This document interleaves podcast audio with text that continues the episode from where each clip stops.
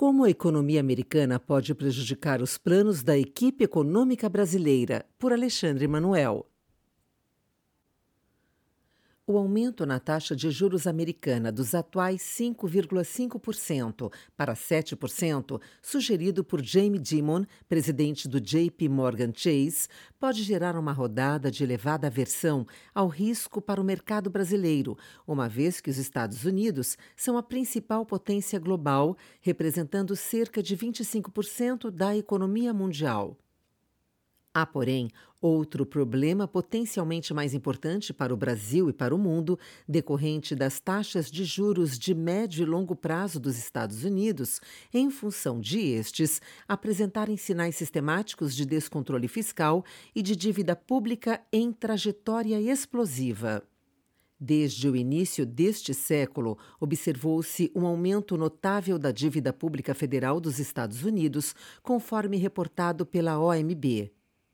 Essa dívida saltou de 55,6% do PIB em 2000 para 107,1% do PIB em 2019, principalmente devido a um déficit primário contínuo que atingiu em média 4,15% do PIB no período de 2002 a 2019.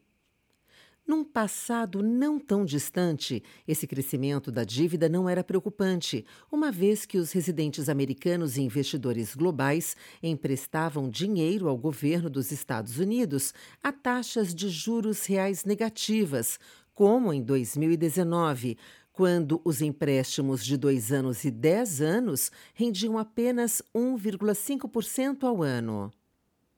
Isso refletia a confiança na capacidade do governo dos Estados Unidos de honrar suas obrigações financeiras e não gerava temores que problemas por lá afetassem os mercados globais, especialmente os periféricos da América Latina. Intelectualmente, essa confiança era respaldada por ideias e teorias como a da estagnação secular de Larry Summers, que previa taxas de juros reais tendencialmente negativas, com inflação baixa ou até mesmo deflação. Nesse contexto, por exemplo, a teoria monetária moderna ganhou apoio, argumentando que o resultado primário do orçamento era menos relevante do que o crescimento econômico e gerou até mesmo ventrílocos locais que alardeavam que o problema fiscal brasileiro era inexistente. No entanto, a pandemia da Covid-19 e suas consequências econômicas implicaram aumento significativo da dívida dos Estados Unidos, elevando-a para 123,4% do PIB em 2022, um aumento de 16 pontos percentuais em relação a 2019, sem perspectiva imediata de reversão do déficit fiscal contínuo. Isso gerou não apenas afastamento definitivo do mundo prático de teorias como a da MMT, mas também possibilidades reais de os Estados Unidos voltarem a conviver estruturalmente com taxas reais de juros positivas no médio e longo prazo, entre 1 e 2%, por exemplo, enquanto não apontarem solução crível para o seu problema fiscal. Na política americana, os republicanos buscam diminuir os impostos, enquanto os democratas procuram aumentar os gastos, especialmente em saúde pública e benefícios sociais. Também parece não haver espaço substancial para a reforma dos gastos, exceto no orçamento militar, que é considerado intocável. Diante disso, o CBO, Congressional Budget Office, projeta que a dívida pública dos Estados Unidos chegará a cerca de 133,4% do PIB em 2033, 10 pontos percentuais acima do nível atual, com um déficit primário semelhante, considerando que a atual legislação americana não será alterada. Recentemente, a agência de classificação de risco Fitch rebaixou a nota de crédito dos Estados Unidos, impulsionando os investidores a exigirem um prêmio de juros mais altos para empréstimos ao governo americano, como os 4,5% ao ano para empréstimos de 10 anos, mais de 2% de juros reais. Isso sugere preocupações com uma possível trajetória explosiva da dívida pública americana, especialmente pelo fato de não haver sinais de esforços fiscais significativos. Ao observarmos a economia pelo lado monetário, verifica-se também indícios de que as taxas reais de juros dos Estados Unidos para o horizonte de médio prazo, como as de 10 anos, não mais voltarão para o terreno negativo em função de eventos ocorridos no pós-pandemia da Covid-19. A título de ilustração, citamos a invasão da Rússia na Ucrânia e o consequente sequestro de reservas russas por parte dos Estados Unidos, que nunca tinha feito um movimento dessa natureza. Esse evento gerou diminuição permanente na demanda por títulos públicos americanos, especialmente por parte de países que possuem potenciais problemas geopolíticos com os Estados Unidos, como a China. Isso per se diminui o preço dos títulos americanos e aumenta as taxas de juros necessárias para torná-los atrativos. Nessa seara, há também análises que sugerem que a despoupança dos idosos americanos aumentou após a pandemia, contribuindo para cenário de maiores taxas de juros. No contexto brasileiro, taxas reais de juros mais altas e pressionadas nos Estados Unidos levantam questões sobre uma taxa terminal doméstica de juros mais elevada e, por consequente, maiores dificuldades para estabilizar a dívida pública. Isso aumenta os desafios políticos para a equipe econômica buscar as metas fiscais e as reformas necessárias para estabilizar a dívida pública. Contudo, entendemos não haver alternativa à equipe econômica diferente da persecução das metas fiscais estabelecidas. De fato, qualquer revés na persecução das metas fiscais ou na busca pela aprovação das reformas tributária, administrativa e microeconômicas significará pior ainda maior nos preços dos ativos domésticos em relação a que vem ocorrendo recentemente. Entendemos também que o cumprimento das metas fiscais prometidas pelo arcabouço fiscal aprovado no Congresso Nacional diz respeito não apenas à recuperação de receitas, mas também o compromisso de o governo federal manter a despesa primária próxima ao padrão pós-2016, indicando, sobretudo, possibilidade de diferenciação para melhor do Brasil em relação aos pares por parte dos investidores internacionais. Dada a relativa maior responsabilidade fiscal na margem e continuidade da agenda de reformas, algo não observado nos demais países da região. Alexandre Manuel é economista-chefe da Azequest e ex-secretário nos Ministérios da Economia e da Fazenda 2018-2020. Estratégia Macro no fronte internacional, houve a reunião dos principais bancos centrais em setembro. Nos Estados Unidos, o Federal Reserve surpreendeu elevando as projeções de atividade. PIB 2023 de 1% para 2,1%, 2024 de 1,1% para 1,5%, mantendo quase inalteradas as projeções de inflação, 3,3% em 2023 e 2,5% em 2024 e elevando as expectativas para a taxa de juros em 0,5 ponto percentual em 2024 de 4,6% para 5,1%, mantendo 2023 constante em 5,6%. Em resumo, o cenário do Fed se traduz em uma atividade resiliente no horizonte relevante a despeito de um juro real. Diferença entre o juro nominal e a inflação, mais alto 2,3% em 2023 e 2,6% em 2024. O que se tem comumente chamado de soft landing ou pouso suave, no qual o Banco Central normaliza a política monetária sem causar impactos nocivos na atividade e desemprego. Já o Banco Central Europeu decidiu por elevar a taxa de juros em 0,25 ponto percentual, de 3,75% para 4%, e por sinalizar o entendimento de que esse nível de juro, mantido por tempo suficiente, trará contribuição substancial no retorno gradual da inflação para a meta. Tal frase, juntamente com press conference após a decisão, transmitiram a mensagem de que o ECB atingiu a taxa terminal de juros tudo mais constante.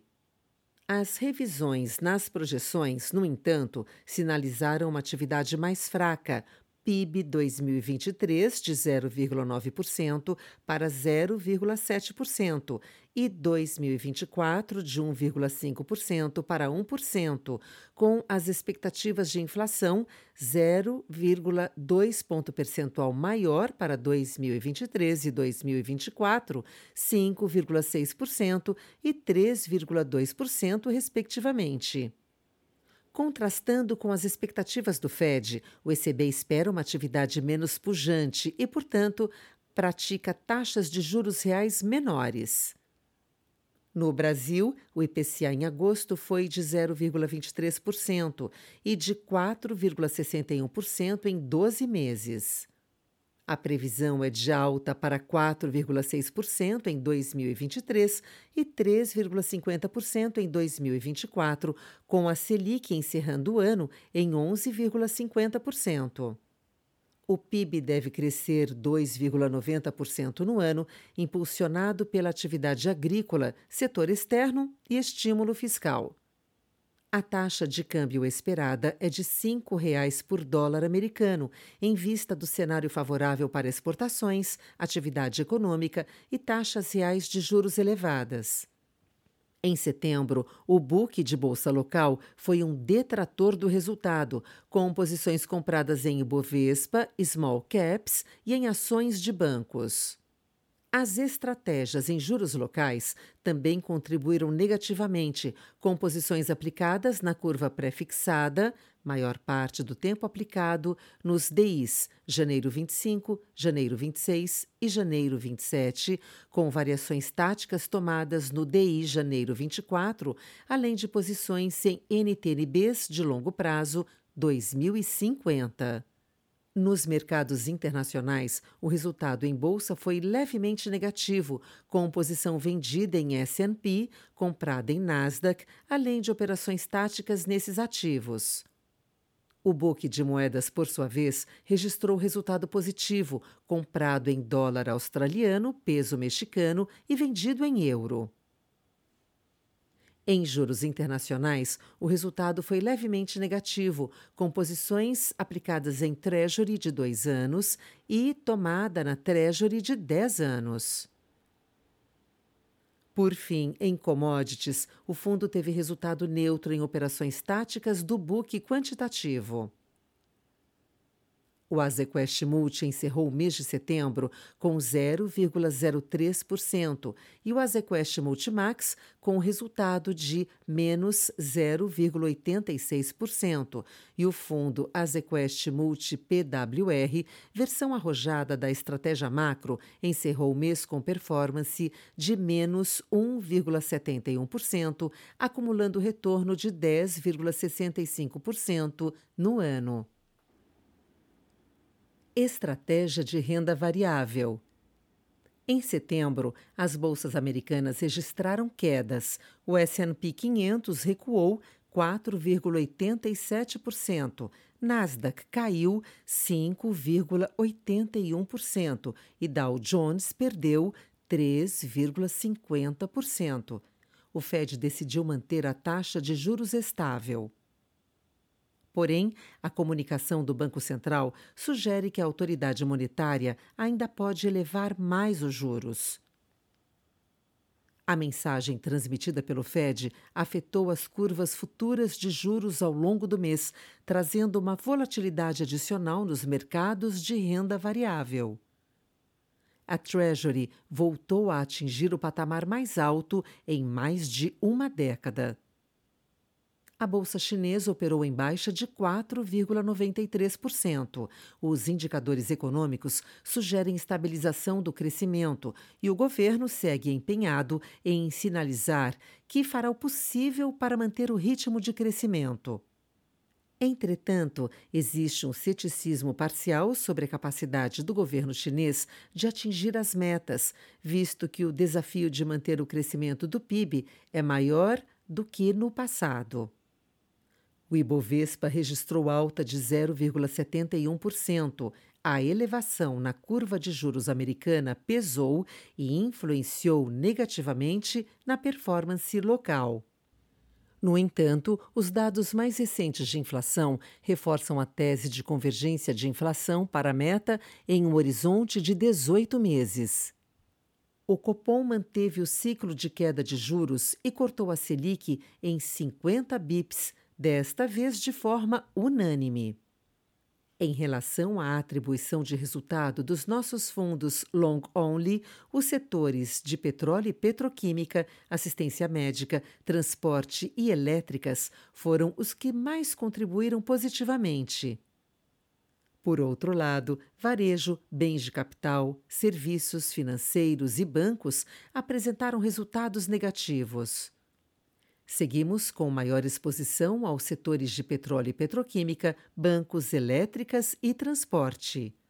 Em relação à atribuição de performance dos fundos que podem operar vendido, short, os setores de varejo, assistência médica, transporte e petróleo e petroquímica foram os que mais contribuíram positivamente, enquanto serviços financeiros, utilidade pública, construção e telecomunicações (ITI) apresentaram resultado negativo. Seguimos com exposição líquida comprada, principalmente nos setores de petróleo e petroquímica, elétricas e transporte. O Azequest Ações encerrou o mês com resultado de 1,19% e o Azequest Small Mid Caps com menos 1,06%. Já o Azequest Top Long Biased teve retorno de 2,87% e o Azequest Total Return rendeu 3,18%. Estratégia de crédito. Em setembro, a atividade do mercado primário acelerou novamente. Ainda que boa parte das ofertas tenha sido focado no público pessoa física novamente, o volume destinado ao institucional foi relevante, tanto nos ativos corporativos quanto nos bancários. De modo geral, as emissões têm encontrado demanda forte e os emissores têm conseguido eficiência de taxa nas precificações. Pelo lado do mercado secundário, mais um mês de viés comprador e liquidez saudável. Isso levou à continuação dos fechamentos de spread de crédito, ainda que em magnitude um pouco mais branda que no mês anterior. Ainda assim, as carteiras em CDI continuam com carregos atrativos e com perspectiva positiva para os spreads de crédito, em nossa visão. O Azequest Lute teve um rendimento de mais 1,22% no mês de setembro, resultado bastante acima da rentabilidade alvo de longo prazo pensada para o fundo. As diversas estratégias apresentaram bons resultados, com destaque para o fechamento dos spreads de crédito das carteiras de debêntures em CDI e LFSN. O Azequest Valore, por sua vez, teve um rendimento de mais 1,19% no mês de setembro, resultado bastante acima da rentabilidade alvo de longo prazo pensada para o fundo. As diversas estratégias apresentaram bons resultados, com destaque para o fechamento dos spreads de crédito da carteira de debêntures em CDI. O Azequest Altro teve um rendimento de mais 1,33% no mês de setembro, resultado acima da rentabilidade alvo de longo prazo pensada para o fundo. No mercado local, as diversas estratégias apresentaram bons resultados, oriundos do fechamento dos spreads de crédito. Na parcela offshore, ganhamos com a posição de bonds e seus hedges.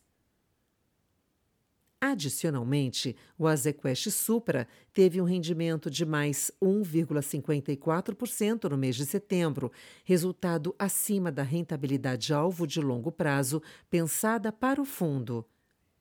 No mercado local, as diversas estratégias apresentaram bons resultados, oriundos do fechamento dos spreads de crédito. Na parcela offshore, ganhamos com a posição de bonds e seus hedges.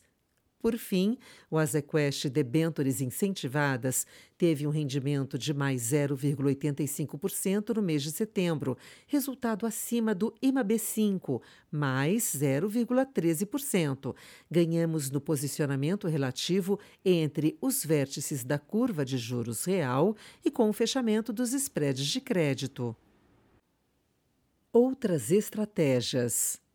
O Azequest Low Vol destaca em nossa grade de produto por sua consistência de performance, se beneficiou com o aumento de liquidez e do volume de negociações no mercado, especialmente na estratégia de financiamento e reversão. O fundo encerrou o mês com um resultado de 0,97%, levemente abaixo do seu objetivo de longo prazo, e, em 12 meses, rendeu 13,97%, o equivalente a 104% do CDI. Ao mesmo tempo, o fundo Azequest Termo se beneficiou com o aumento da liquidez no mercado de renda variável e da volatilidade no mercado de crédito privado. No entanto, fechou o mês com retorno de 0,96%, 99% do CDI, resultado ligeiramente abaixo da rentabilidade alvo de longo prazo pensada para o fundo.